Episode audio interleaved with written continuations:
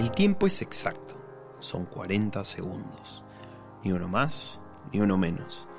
Estás obligado a demostrar equilibrio, destreza y, a la misma vez, la dosis exacta de fuerza para que, mientras estés agarrado a una cuerda, sea con la mano o con el pie, logres realizar un espectacular salto mortal, un finísimo giro de 360 grados o alguna otra acrobacia que uno solo podría soñar con ver en un set de Hollywood.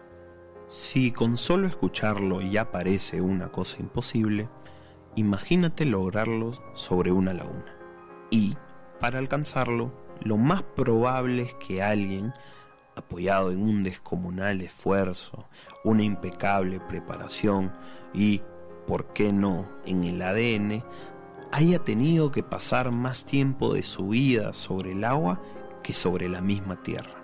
Porque es previsible que esa segunda medalla de oro consecutiva y ese récord panamericano que Natalia Kulievan le regaló al Perú en esquí acuático modalidad figuras comenzara a forjarse dos décadas atrás.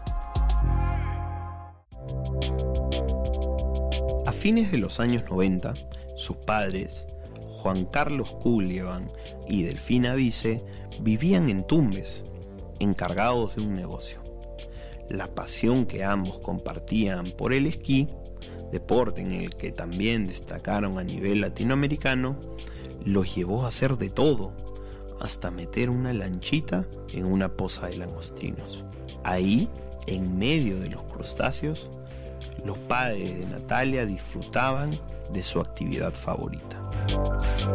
Esa devoción por el esquí continuó a tal punto que, luego de viajar en 1995 a Santiago de Chile para un conocido torneo, se juntaran con un grupo de 30 asociados y decidieran construir una laguna de 22 hectáreas. ¿Cuál? La de Bujama, al sur de la capital, un sector de Lima que aún no alcanzaba los precios estratosféricos de hoy en día.